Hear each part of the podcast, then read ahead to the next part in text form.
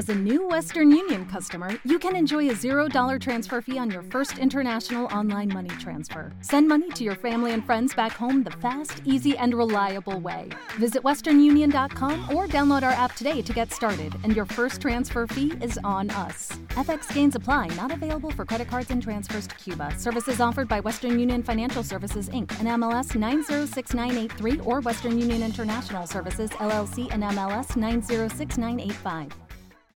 Es radio. Son las 2 de la tarde, es la 1 en Canarias. Servicios informativos.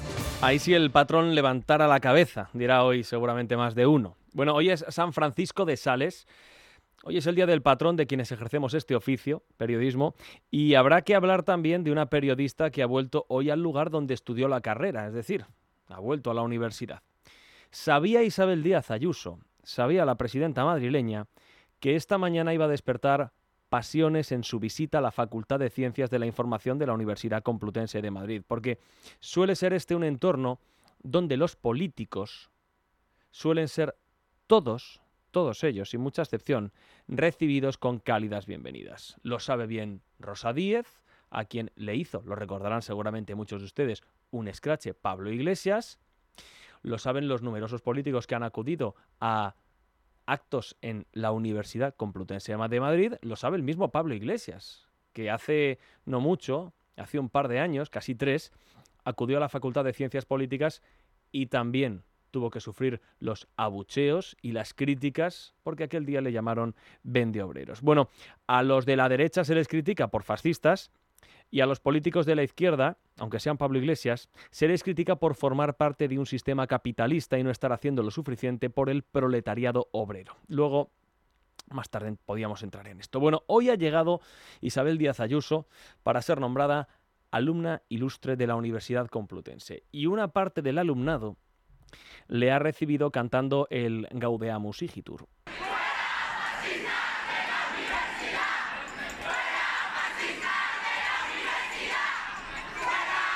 Y cuando se han cansado de esto, han comenzado a hacer una valoración meditada, honda, eh, profunda y de calado intelectual sobre la gestión de la invitada.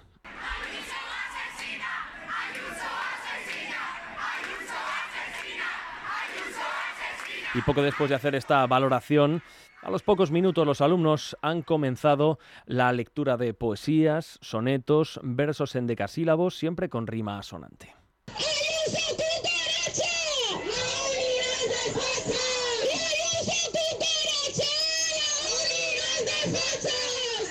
Que decir que rima consonante esta. En concreto, esta que hemos cogido en concreto tiene rima consonante. Bueno, se ha llegado a escuchar esta mañana a modo de crítica Ayuso Pepera. ¿Mm? Pues sí, efectivamente. ¿Mm? Esto es como si proclamas Pedro Sánchez socialista para hacerle daño al presidente del gobierno. Pues es más que un insulto una definición, ¿verdad? Bueno, no es novedad que un personaje político político de talla y de, reconocido, de reconocida fama, bueno, sea recibido de esta forma. Lo que sí que resulta algo más llamativo es que del otro lado, y aquí sí que hay novedad, haya alumnos criticando a quienes se manifiestan contra un acto que celebra la propia facultad. Hoy se han escuchado, se han escuchado esta mañana gritos de otros alumnos, pero a favor de Isabel Díaz Ayuso.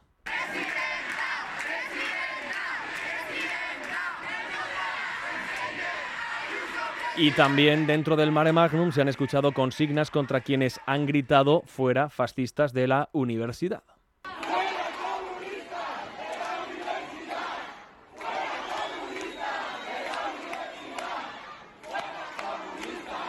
Bueno, pues este es el agradable ambiente que se ha vivido esta mañana en la Facultad de Ciencias de la Información de la Complutense, aunque sí que es cierto que con arreglo a estos últimos gritos que estamos escuchando, algo parece estar cambiando. Pablo Iglesias diría que el miedo está cambiando de bando. Bueno, esto en el, en el interior. En el exterior, mientras tanto, estaba manifestándose y había convocado a un notable número de personas que probablemente no llegarían al centenar, el sindicato de estudiantes. Allí, como siempre, al frente de la protesta, Ana García. Es la eterna portavoz de este sindicato y sufrida alumna que tiene ya 37 años de edad. Estaba sujetándole el micro a una compañera. Es una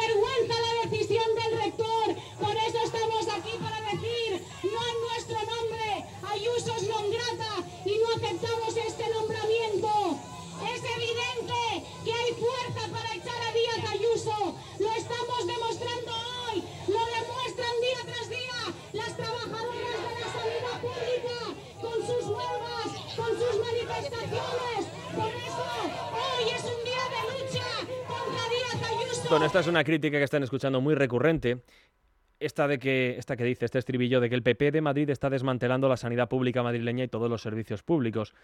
Hombre, si esto es así, lo que habría que denunciar en todo caso es la inutilidad y la absoluta ineficacia de todos los dirigentes del Partido Popular para terminar la tarea, porque ahí desmantelando, desmantelando, desde Gallardón llevan ya 24 años, pasando por Esperanza Aguirre, Ignacio González, Cristina Cifuentes o Isabel Díaz Ayuso, y algo no deben estar haciendo bien cuando todavía siguen en pie los servicios públicos sin que se tenga noticia de que se haya privatizado la sanidad o la educación o también el transporte. Conviene recordar, esto no vaya a ser que estemos más ante una proclama o una consigna, más eh, de todo esto que hay una realidad. Bueno, y mientras tanto en el interior comenzaba el acto, comenzaba con la recogida de galardones, por ejemplo, el premio a la mejor estudiante de la promoción, que no ha dejado pasar claro la ocasión que tenía. Y yo no quería venir, y he venido para aprovechar mi discurso de verdad. ¿vale? Porque esta manifestación se va a manipular. Estas ciencias de la información, no de la desinformación. Coged el teléfono que tenéis ahí, meteros en Twitter y leed la mierda de comentarios que están puesto, que están poniendo de vuestra presidenta, ¿vale? Y no rompo esto porque yo creo que es ilegal, que si no lo rompo, ¿vale? Ayuso, Pepera, los ilustres están fuera. Hondo discurso también este pronunciado por la mejor alumna de la promoción. Bueno, le va a ser muy útil a esta alumna, que ya es periodista, le será útil saber que el título universitario que acaba de recibir lo puede romper sin ningún problema, porque no está tipificado ni como delito, ni siquiera como falta el poder hacerlo. Puede depositarlo orgullosa si quiere, junto a las muchas pancartas que han dejado los manifestantes y que llenan a esta hora las papeleras y contenedores de la ciudad universitaria, porque nadie le va a decir nada por hacerlo. No le va a pasar nada por romperlo, tenga la seguridad, y no le va a pasar absolutamente nada por dejarlo en una papelera, si tampoco le importa, como dice o como ha dicho esta mañana. Y esté tranquila que eso, que no va a tener tampoco ningún problema legal por destruirlo. Bueno, a esta alumna le ha felicitado la presidenta madrileña Isabel Díaz Ayuso durante su discurso. Durante su discurso en el que no ha obviado Ayuso la tensa mañana que se ha vivido. Incluso he llegado a leer amenazas. Tenemos un helicóptero sobrevolando la universidad. Pero nuevamente he defendido ser una más. Por eso lamento que a veces esto tiña eventos tan importantes como estos para alumnos como Lisa, que se lo merecen todo y que sus familias y todas las familias de los demás premiados hoy se ven a veces en, situaciones de tanta tirantez. Bueno, la universidad debería ser un lugar donde aprender sobre todo, donde intercambiar ideas, pareceres, debatirlas, etcétera, etcétera. Convertir la universidad pública, que es lo que pretenden algunos, encabezado por muchísimos profesores, por cierto, convertir la universidad pública en un lugar de confrontación, en un lugar donde abunda el sectarismo y en un lugar donde no se permite que haya ningún tipo de opinión, pero cuando decimos ningún tipo es ningún tipo. Pues hombre, debería ser algo que debería excluirse de, las, eh, de estos centros educativos. Entre otras muchas cosas porque los alumnos, aunque no lo parezca, un chaval de 18 hasta 22, 23 años, hombre, no hasta 37 como la del sindicato de estudiantes, pero hasta 22, 23 años se está formando.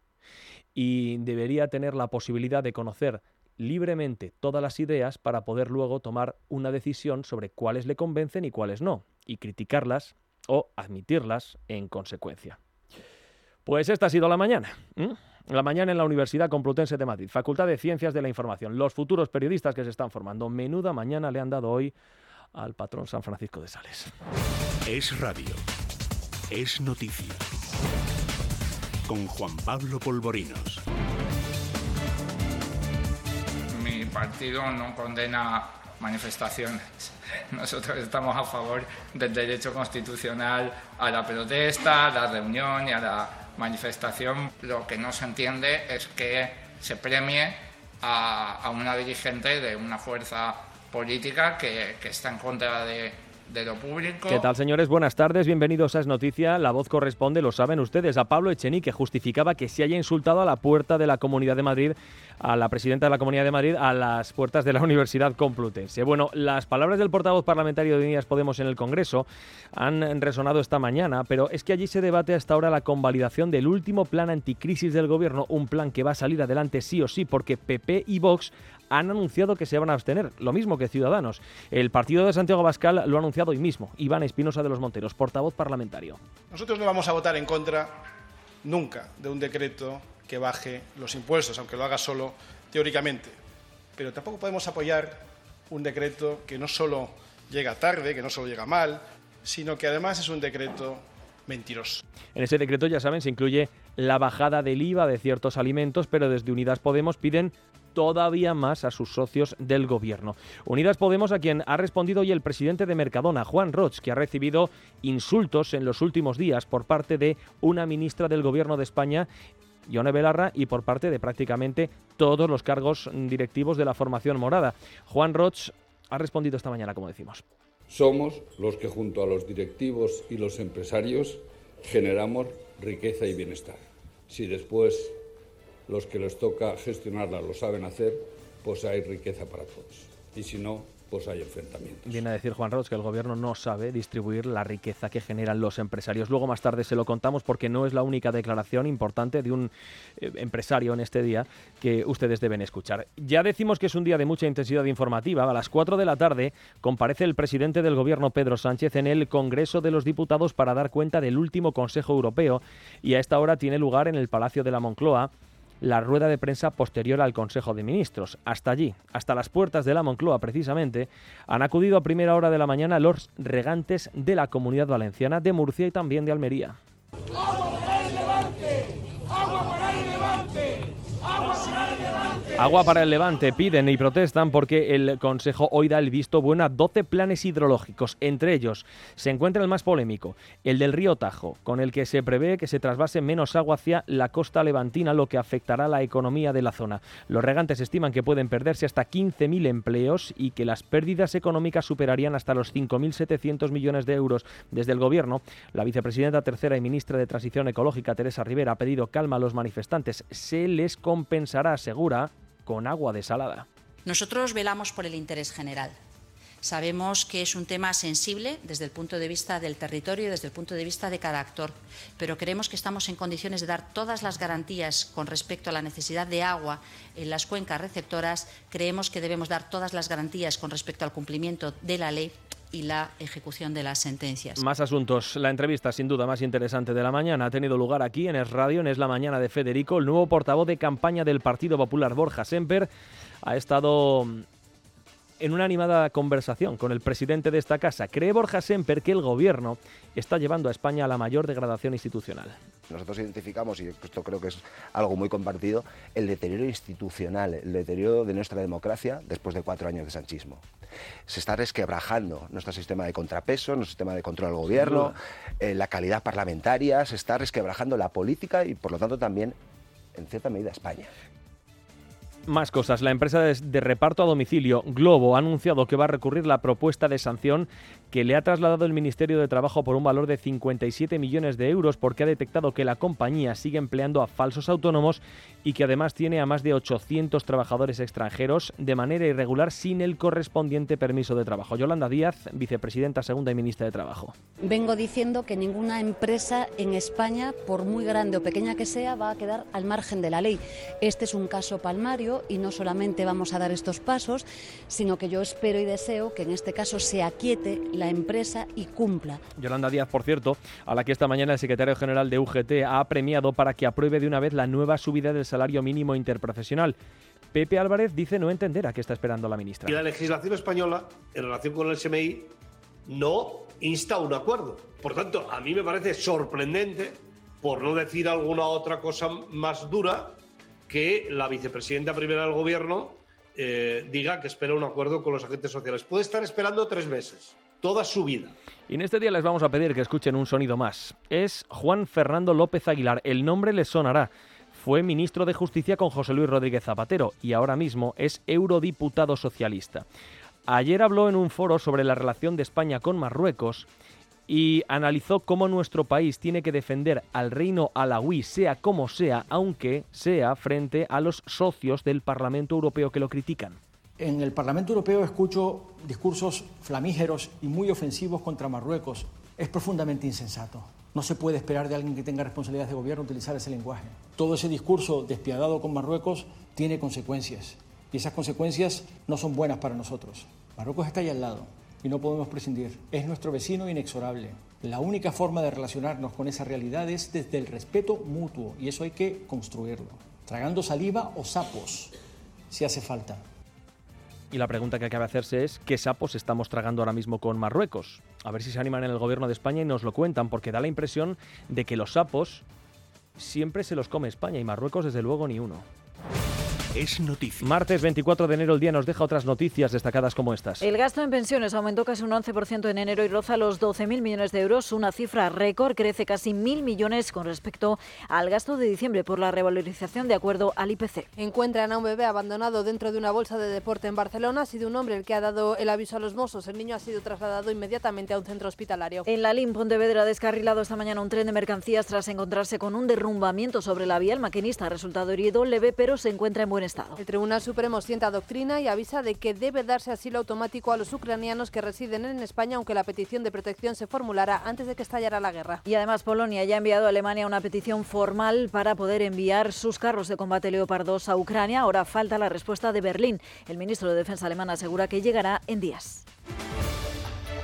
Y en cuanto a la previsión meteorológica, pues abrir la ventana es lo mismo que abrir la nevera, porque hace un frío que pela. ¿eh? 15 autonomías, es decir, todas, salvo Extremadura y Canarias, están en alerta por frío, nieve o fuertes vientos. Lo peor está en Aragón. Allí se esperan temperaturas de menos 10 grados. Hoy también riesgo importante en Gerona. Las olas pueden superar los 5 metros de altura y en Baleares, donde alcanzarán los 4 metros, que tampoco está mal. Por lo demás, la cota de nieve está bastante baja, en buena parte de la mitad norte, entre 400 y 800 metros de altura. Se espera mucho frío en el sur. Hasta menos 4 grados se pueden registrar en áreas de Granada, Málaga y Córdoba. Si usted se está preguntando hasta cuándo este frío horroroso y criminal, pues la semana que viene vamos a tener más de lo mismo, así que ni se les ocurra guardarle el abrigo.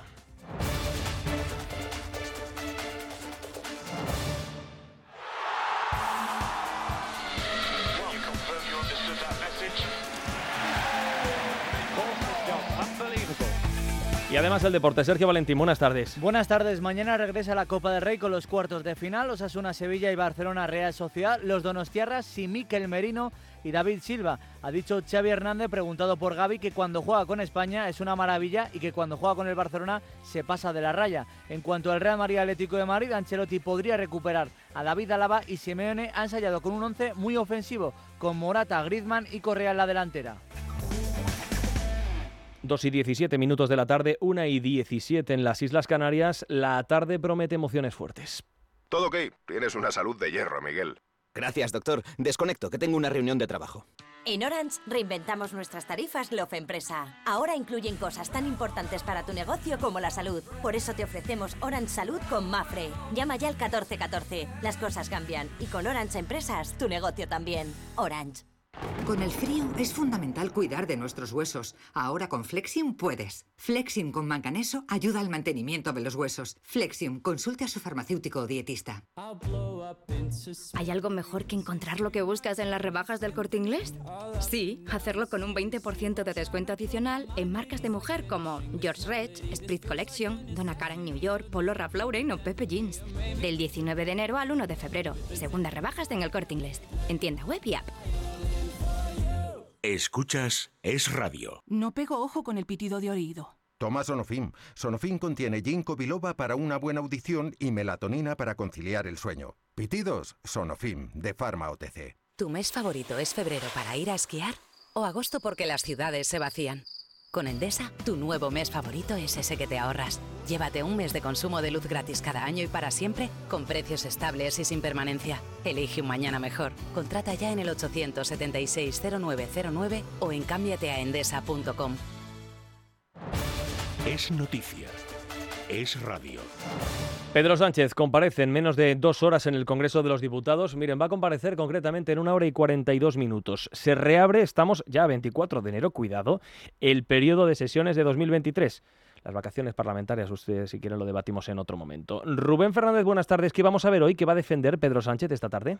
¿Qué tal, Juan Pablo? Lo que vamos a ver hoy a partir de las 4 de la tarde es una primera parte. La segunda será el próximo martes en el Senado a la misma hora con el primer cara a cara entre Sánchez y Feijó del 2023, pero hoy como teloneros estarán al frente Cuca Gamarra y Santiago Abascal. Al ser una comparecencia a petición propia, el presidente del gobierno tiene tiempo ilimitado en su primera exposición y es que enero es un mes inhábil en el Congreso y por eso el gobierno ha buscado una excusa para convocar un pleno extraordinario, dar explicaciones sobre el último Consejo Europeo. La realidad es que quieren confrontar con el PP y conseguir más visibilidad para vender su gestión. El presidente aprovechará para sacar pecho de los datos económicos que aseguran son mejor de lo esperado y también para reivindicarse con la prórroga del mecanismo de excepción ibérica. El PSOE también busca vincular al PP con Vox, así que lo previsible es que hoy vuelva a sacar el tema del aborto en Castilla y León, ahora que los socialistas han registrado una medida transaccional a la reforma del aborto para, dicen, prohibir coacciones a las mujeres. El principal objetivo de la semana para el Gobierno es convalidar el último decreto ley del Ejecutivo que, como saben, contiene medidas para paliar las consecuencias de la guerra de Ucrania.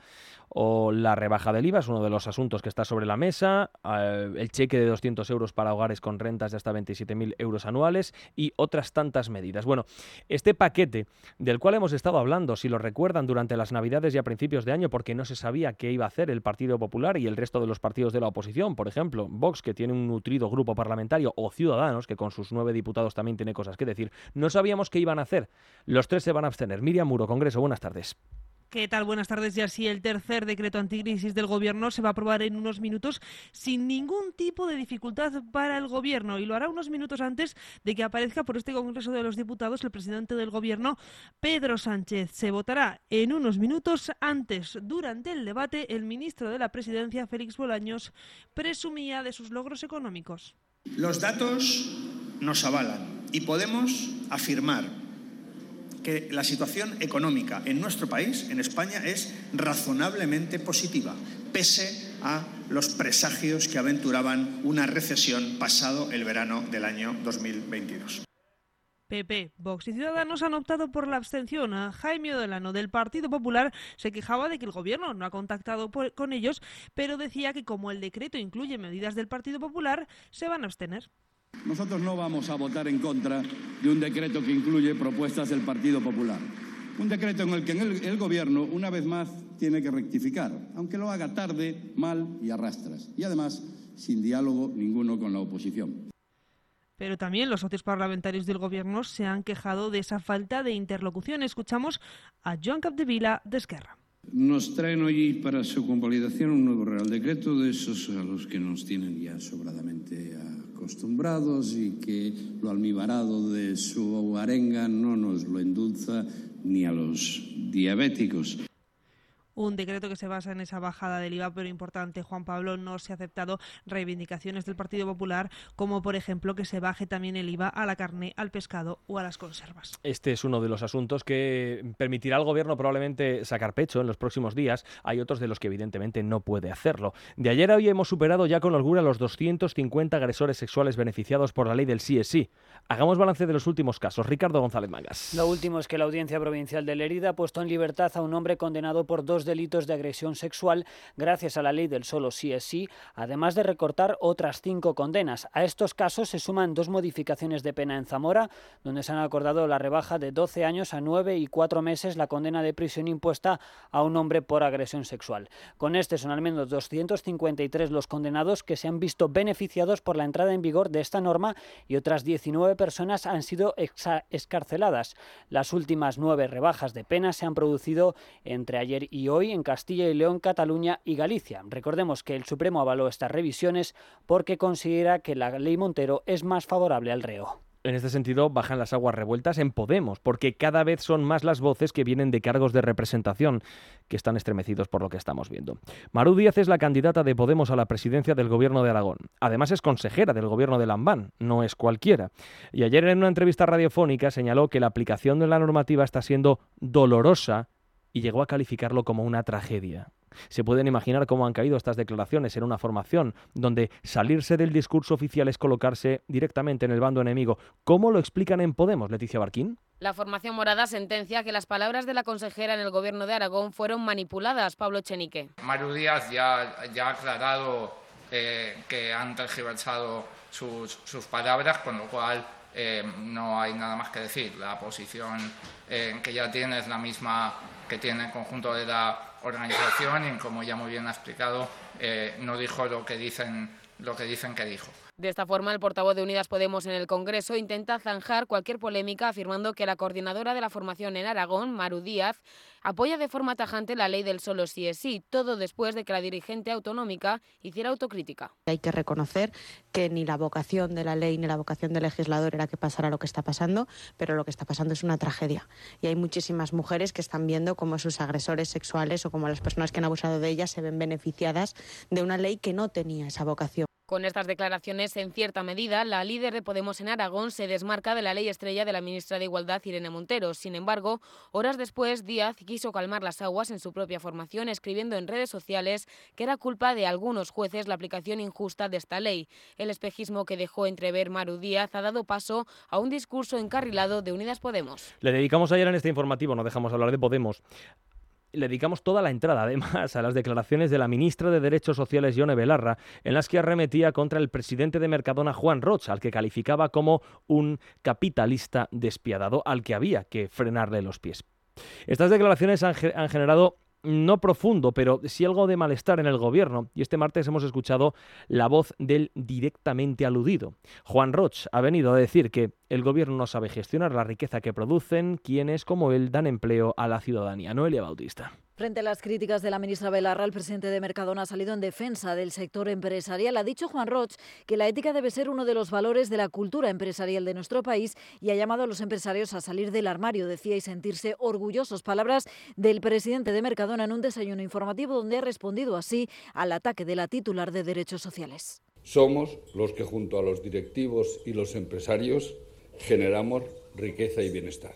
Si después los que les toca gestionarla lo saben hacer, pues hay riqueza para todos. Y si no, pues hay enfrentamientos. Toque de atención tras el que Roch no ha querido volver a referirse a la polémica preguntas de la prensa. Sí lo ha hecho, sin embargo, el protagonista de este desayuno informativo hablaba el presidente de la Asociación Valenciana de Empresarios. Vicente Boluda directamente ha tachado de locura las acusaciones de Belarra hacia los empresarios. Me parece mal, eh, absolutamente mal, entre otras cosas porque eh, los empresarios o somos todos capitalistas despiadados o no somos ninguno.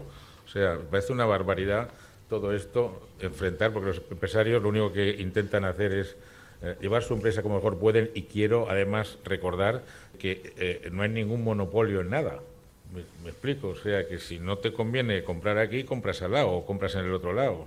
Por cierto, que el empresario Naviero ha respondido también a la pregunta de si cree que el Ejecutivo establecerá finalmente un tope al precio de los alimentos. Ha dicho que se puede esperar cualquier cosa de este Gobierno, aunque se ha mostrado a favor de cualquier medida que sea, ha dicho, para proteger a los ciudadanos y colectivos que no pueden acceder a estos productos, pero ha subrayado, sin machacar a los empresarios. Sobre las críticas de Yone Belarra, capitalista despiadado, dijo de Juan Roch, le han preguntado a la portavoz del Gobierno, Isabel Rodríguez, que ha respondido hace unos minutos esto.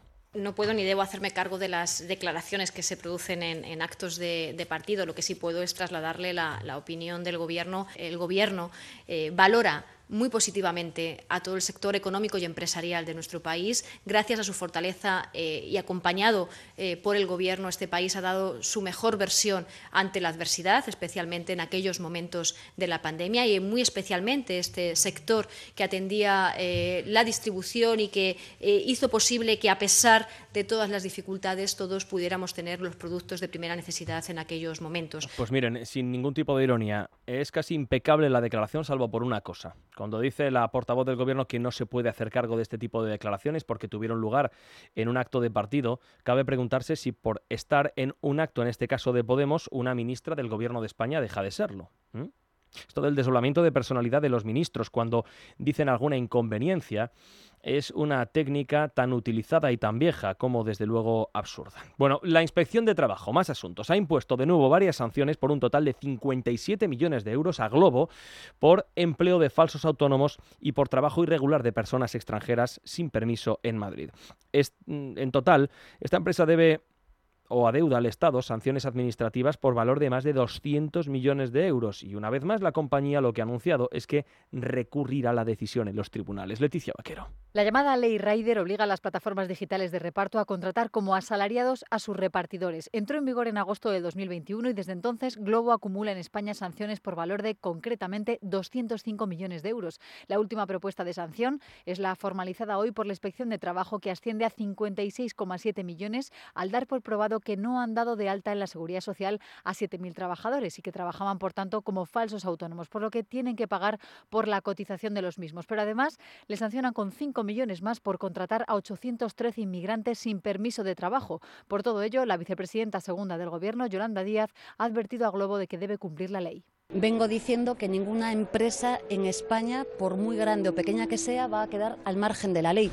Este es un caso palmario y no solamente vamos a dar estos pasos, sino que yo espero y deseo que en este caso se aquiete la empresa y cumpla.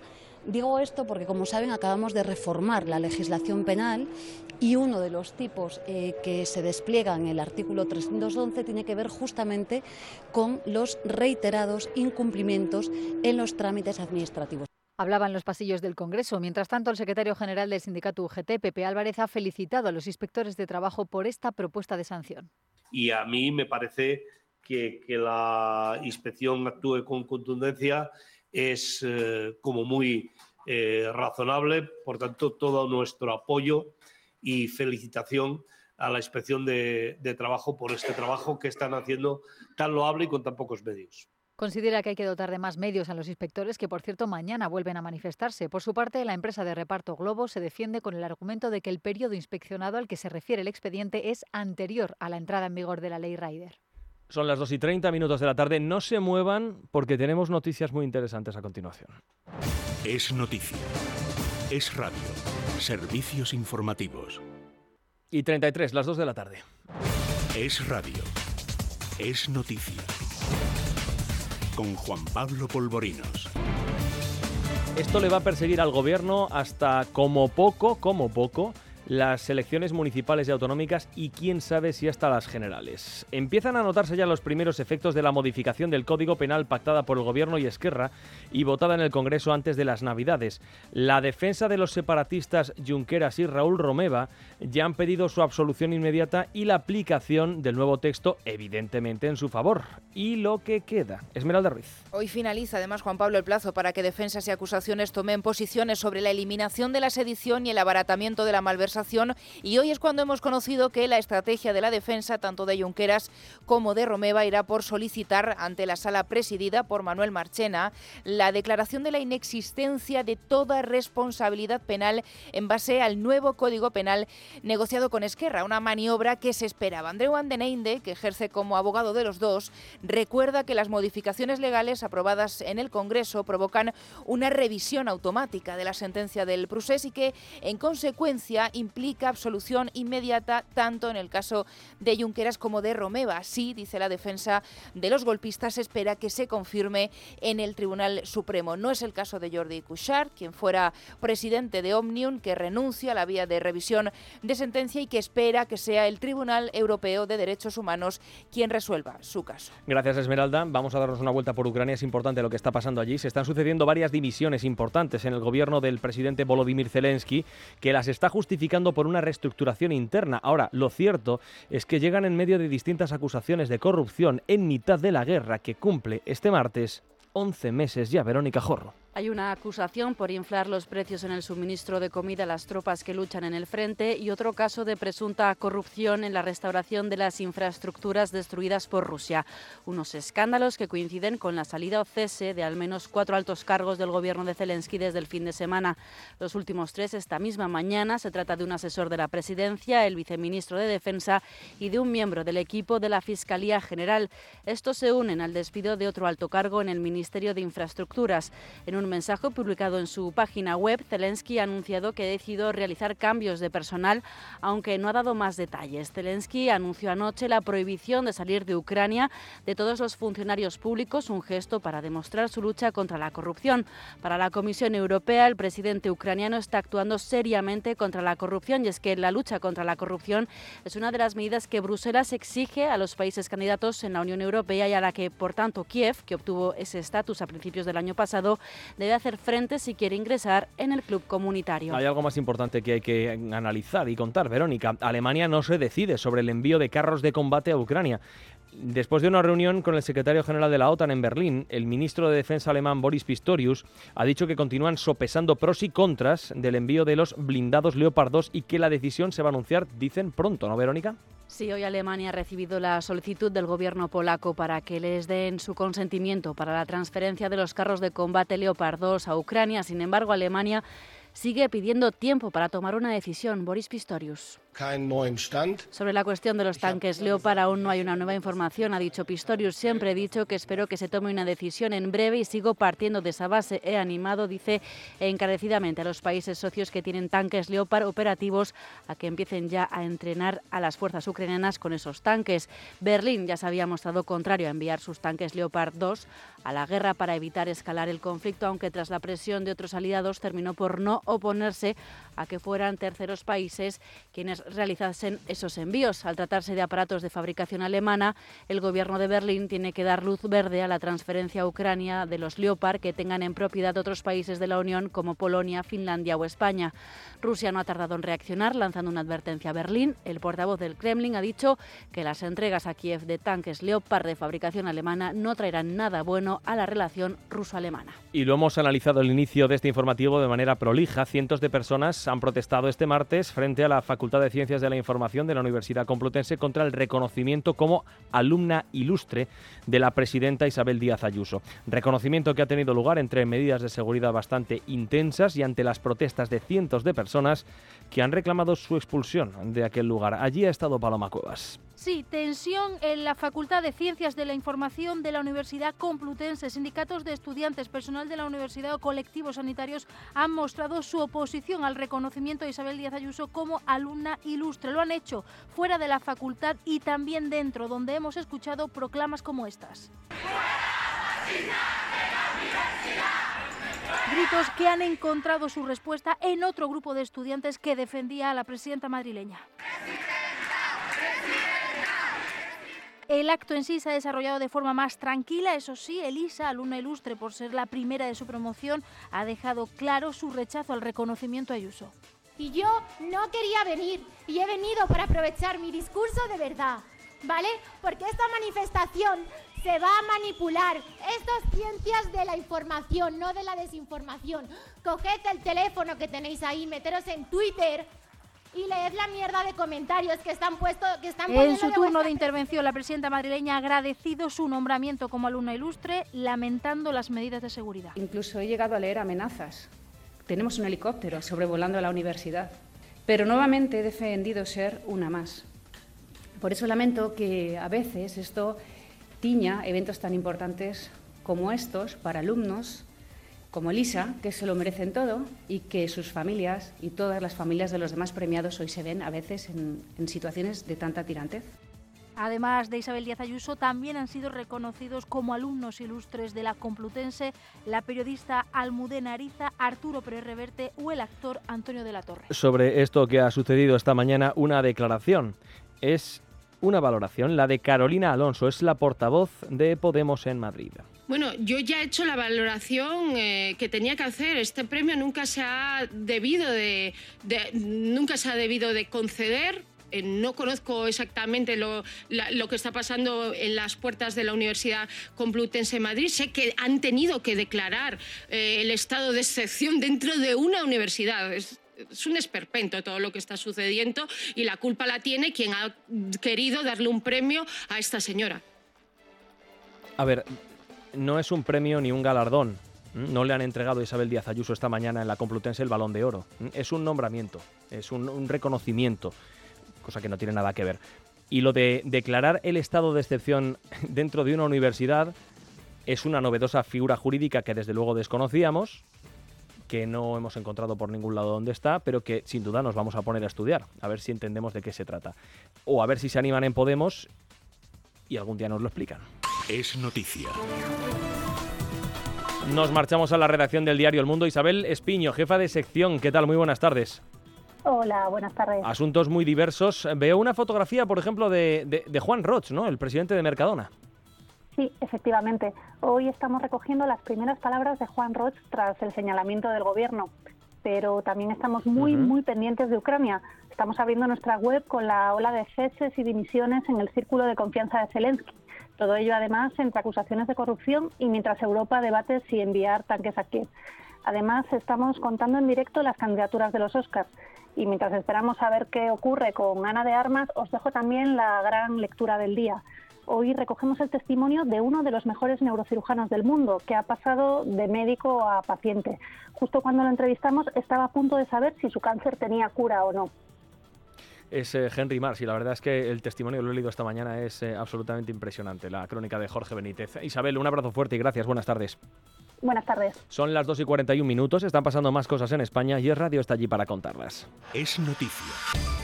Vamos a comenzar en Madrid, donde la candidata socialista a la alcaldía y ministra de Industria, Reyes Maroto, dice que para que el plan de calidad institucional del PP sea creíble, debería dimitir el actual regidor madrileño porque la lista más votada en las pasadas elecciones fue la de Manuela Carmena.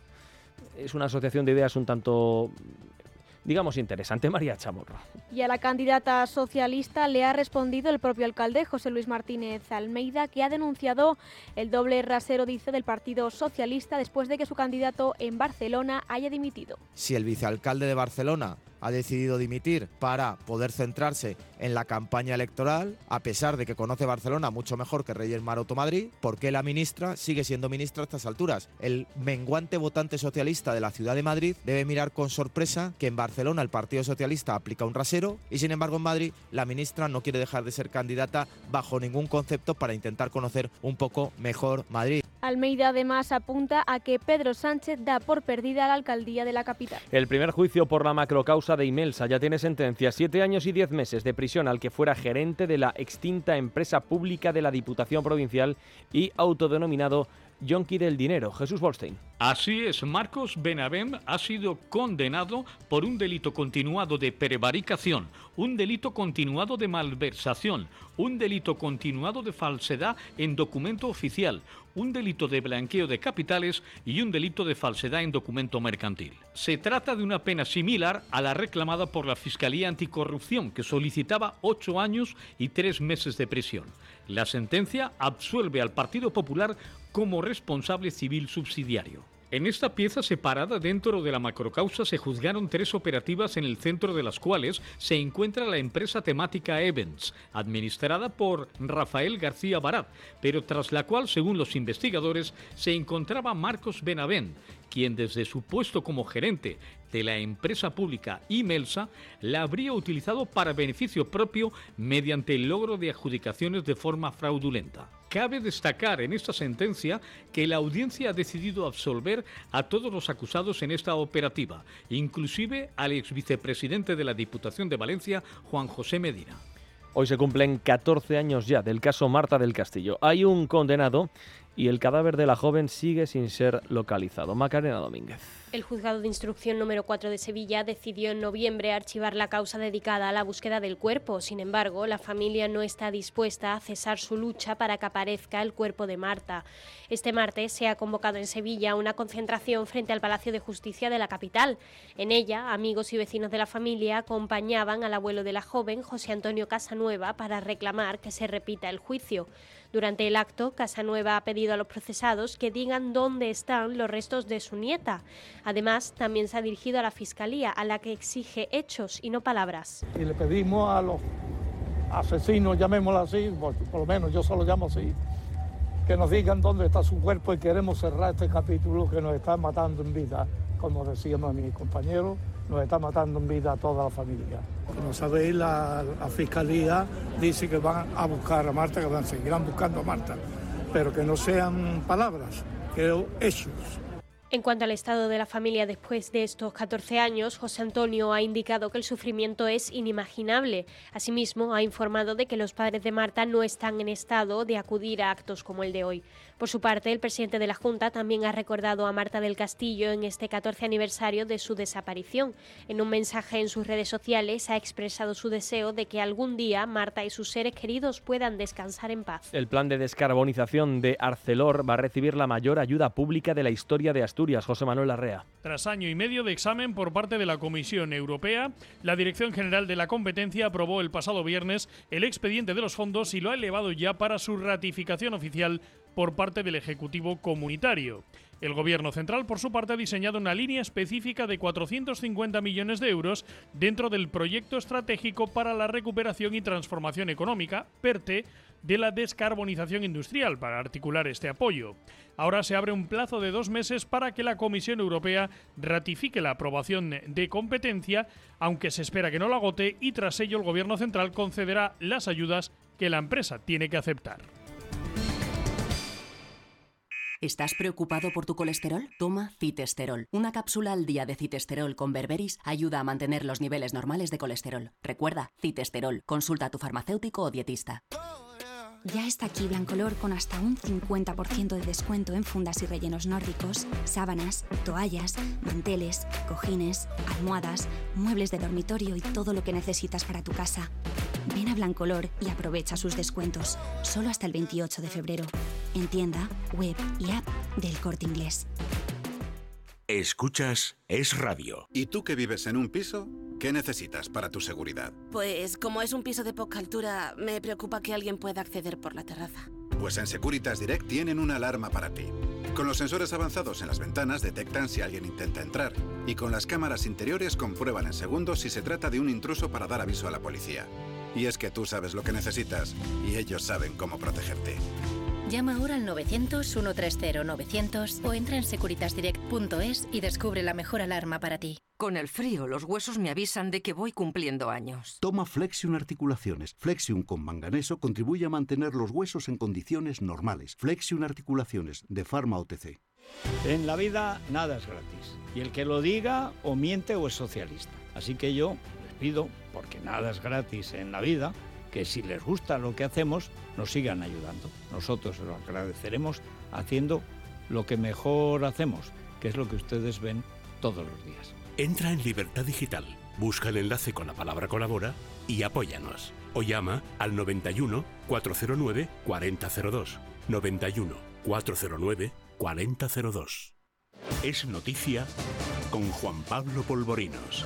Lo hemos contado al principio de este informativo. Representantes de regantes de Almería, Murcia y Alicante se han concentrado esta mañana frente al Palacio de la Moncloa en un último intento de que el Consejo de Ministros, que se reunía esta mañana, hoy es martes, votase en contra del Real Decreto que incluye el Plan Hidrológico del Tajo, cuya nueva regulación prevé el recorte de agua para la cuenca, para la cuenca levantina. Eh, Juan Marín Bravo, bienvenido a Radio. ¿Qué tal? Buenas tardes. Hola, ¿qué tal? Muy buenas tardes. Es usted el presidente de la comunidad de regantes de, Lorca. Usted ha estado, si no me equivoco, esta mañana en la Moncloa manifestándose, ¿verdad? Efectivamente. Y ha salido.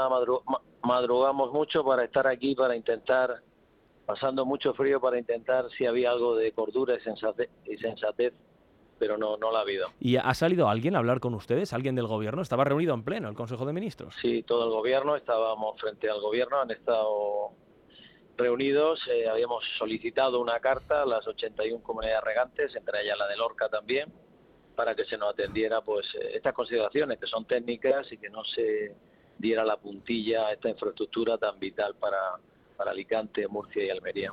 Hay mucha gente que nos está escuchando, don Juan, y estará preguntándose, ¿Qué es exactamente lo que pasa aquí? ¿Cuál es exactamente el problema que tienen los regantes del levante español y cómo les afecta el eh, plan hidrológico del Tajo? Explicado de una forma para que no haya muchos tecnicismos y que todo el mundo sepa exactamente cuál es el motivo de la controversia, ¿cómo lo explicaría usted a la gente que es profana en este tema? Pues esto es muy sencillo. Esto es que se hizo una infraestructura hace 43 años que llevaba agua de donde hay a donde no había puso en cultivo eh, miles de hectáreas donde se generan frutas y verduras, donde hay miles de empleos, donde no hemos desarrollado una industria agroalimentaria potente y ahora pues de la noche a la mañana por unos caudales ecológicos mm, no basados en ningún informe técnico ni jurídico que lo, sostenta, pues eh, se hace un recorte de 100 millones de metros cúbicos que supone pues un montón de pérdida de hectáreas de regadío que están considerados como regadío de interés nacional durante eh, más de 50 años y pues irán muchas em, personas al paro porque no podrán cultivar sus fincas, será abandono de fincas y consecuentemente en el tiempo y muy cercano veremos cómo esos productos se van encareciendo porque si se reducen esa cantidad de hectáreas porque el agua eh, no le llega, pues será un grave problema. Y este ministerio eh, tiene una fijación en el levante, en el sector agroalimentario que no entendemos y hemos aportado todos los argumentos técnicos y científicos y jurídicos para que no se hiciera, pero fue una propuesta de este presidente hace cuatro años y hoy nos da la puntilla a que miles de regantes y agricultores no podamos desarrollar nuestra actividad, se vean recortados nuestras tierras, el valor de nuestras tierras, la producción de nuestros cultivos y el desarrollo del futuro nuestro. Eh, ¿Nadie de, del gobierno les ha explicado a ustedes cuál es la motivación de, este cambio? Porque supuestamente en, un texto se decía una cosa y luego más tarde el gobierno ha hecho la contraria. ¿Por qué? ¿Ustedes han llegado a comprenderlo, a entenderlo? No, incluso los propios representantes que tiene el gobierno, tanto en Valencia como en Murcia y Almería, habían llegado a unos acuerdos y en el último Consejo de Estado lo echaron para atrás y son temas políticos, no son ideológicos. Y no entendemos que se debe de jugar pues con, con, el pan de muchas familias, de miles de familias y una agricultura profesionalizada y sostenible que hacemos en el Levante durante muchos años. Y son juegos políticos, estos no son cromos, pero bueno, ya sabemos cómo está la política actualmente en nuestro país y especialmente pues esta ministra que no confía en la agricultura y le da igual que venga el producto de terceros países, de China, de Marruecos o no sé dónde, a qué precio de qué manera y si es que allí es más sostenible que allí.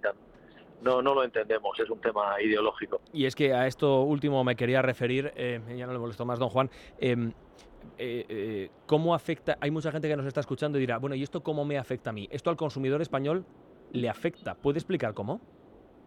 Pues esto es muy sencillo. Si se van a si se van a perder miles de hectáreas donde se producía fruta y hortaliza en invierno, porque afortunadamente tenemos un clima, tenemos una tierra y tenemos unos agricultores que no profesionalizados vivimos de esto, pues eh, esta mañana nosotros veníamos de, Murcia o desde Lorca que hemos salido hasta, hasta Madrid. Verá usted pocos limones y pocos tomates en invierno plantarse en, en Albacete o en Ciudad Real porque el clima es un limitante. Eh, nos, ha dado, nos ha dado la tierra, nos ha dado el clima pero si se produce menos, pues eh, más antes que después veremos cómo eh, la fruta y verduras se empiezan a, encarecer y nos tocará el bolsillo de, todos los consumidores de este país. La verdad es que resulta descorazonador que no se apoye desde el Gobierno a los trabajadores nacionales, a los agricultores españoles y a los productos que sacan adelante y de los cuales disfrutamos en, en la mesa. Don Juan Marín Bravo, le deseo muchísima suerte. Gracias por haber atendido nuestra llamada. Buenas tardes. Gracias a vosotros por ser nuestra, nuestra voz.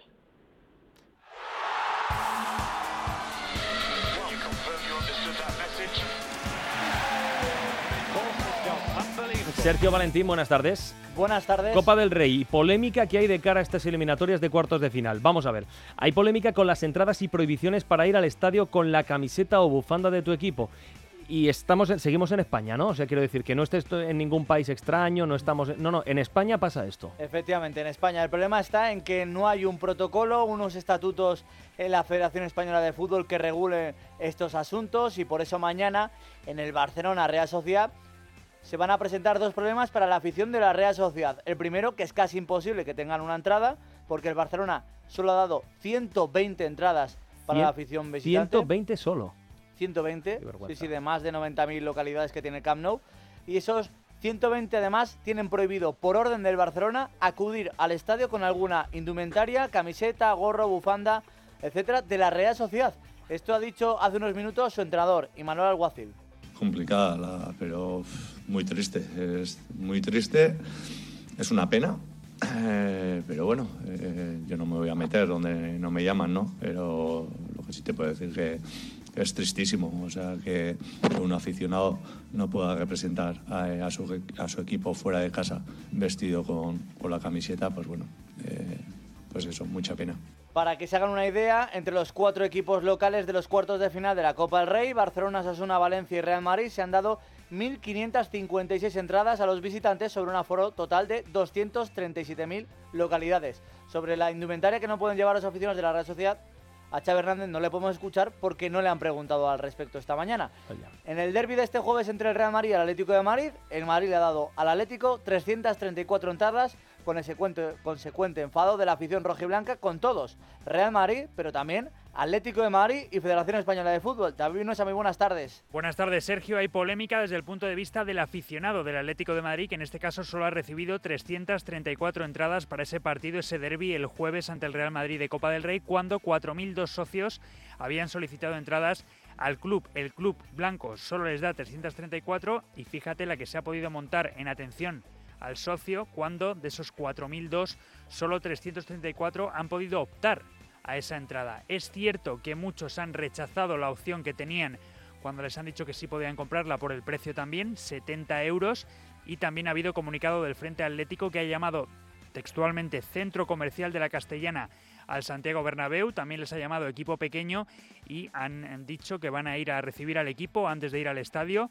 en el, Hotel Hilton y también van a ir luego al fondo sur del Metropolitano, como hacen habitualmente, para animar desde allí en los bares que hay en los aledaños al Atlético de Madrid. Sergio, me imagino que en Fútbol de Radio trataréis este asunto. Es escandaloso que no se pueda acceder con una camiseta de tu equipo a un estadio de otro y que aquí nadie diga absolutamente nada. Sí, sí, luego vamos a tratar este asunto porque de nuevo salen perjudicados los aficionados. Siempre, y, el fútbol, siempre, es una vergüenza. Los, los aficionados, efectivamente.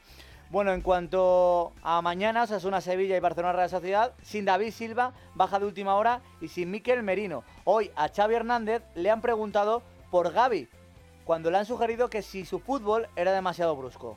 No, me parece una tontería. O sea, hay un árbitro que, decide, ¿no? Al final es el que decide, él, le pone pasión, le pone coraje y Gaby que esté tranquilo, ¿no? Considero que le pitan pocas faltas a él, imagínate, para mí es al revés. Considero que, que es un futbolista que le hacen muchas faltas y le pitan poco. O sea, yo lo veo, lo veo al revés, lo veo al revés. Que es de los creadores del, del Villarato esto, ¿no? y del doping también. Hay noticias en el mercado de fichajes. El Villarreal está cerca de traspasar a Nico Jackson al Bournemouth de la Premier League por 23 millones de euros más dos y medio en variables. Y Dan Yuma, otro delantero del Villarreal, también está cerca de irse al Everton, también de la Premier League. Luego el Villarreal intentaría fichar a otro delantero en este mercado de invierno. El Sevilla se ha reforzado con Rein Adelaide, centrocampista que llega cedido del Olympique de Lyon, con opción de compra por 12 millones de euros. Y ojo a esta noticia, según relevo, el Bayer Leverkusen va a pagar de forma inmediata la cláusula de Fran García, lateral izquierdo del Rayo Vallecano. Son 10 millones de euros tan solo. El Real Madrid debe decidir ahora qué hace porque tiene el 50% de sus derechos. En cuanto a la liga, ayer concluyó la jornada con el empate a dos entre Valencia y Almería. El Valencia lleva una victoria en los últimos ocho partidos, es duodécimo con 20 puntos, uno más que el Almería, que es decimocuarto, y en segunda división con menos 9 grados se disputó ayer el Almería, perdón, el Andorra 0, Albacete 1. Partido marcado por una expulsión que se estuvo valorando por el VAR y el árbitro durante cuatro minutos. Así luego explotó el entrenador de la Andorra, Eder Sarabia. el VAR no estaba para que tarden cuatro minutos en decidir una jugada. O es manifiesta o no es manifiesta. El VAR era blanco o negro, ya está, no es gris. Si estoy cuatro minutos para decidir eso, otra cosa es que me digas una línea. Una línea, pues puedo mirar, tengo que estar tiempo, o si la ha tocado o no la ha tocado. Pero si es manifiesta, es manifiesta. No estoy cuatro minutos para decidir que parecemos los tontos del pueblo. Ya me gustaría que me trataran como tratan al Albacete o a otros equipos, porque igual tendríamos 12 puntos más. Fútbol femenino, Barcelona y Sevilla han sido descalificados de la Copa del Reina por alineación indebida. En polideportivo ya tenemos a los dos primeros tenistas masculinos clasificados para las semifinales del Open de Australia. Son Sisipas y Hasanov. En las chicas han pasado a semifinales Azarenka y Ribakina en balonmano. Cuartos de final del Mundial del campeonato masculino. España ya sabe su rival, va a enfrentarse mañana miércoles a Noruega. Y terminamos con un apunte de golf. Gareth Bale, exfutbolista del Real Madrid, entre otros clubes, se ha pasado al golf profesional. Va a disputar el mes que viene un torneo oficial del PGA Tour. Tiene truco porque es un torneo que cuenta con un apartado de celebrities, entre los que están, por ejemplo, también el actor Bill Murray, pero lo va a disputar por primera vez Gareth Bale. Pues es lo que quería, era el sueño de Gareth Bale. Sergio, gracias. hasta luego. Hasta luego.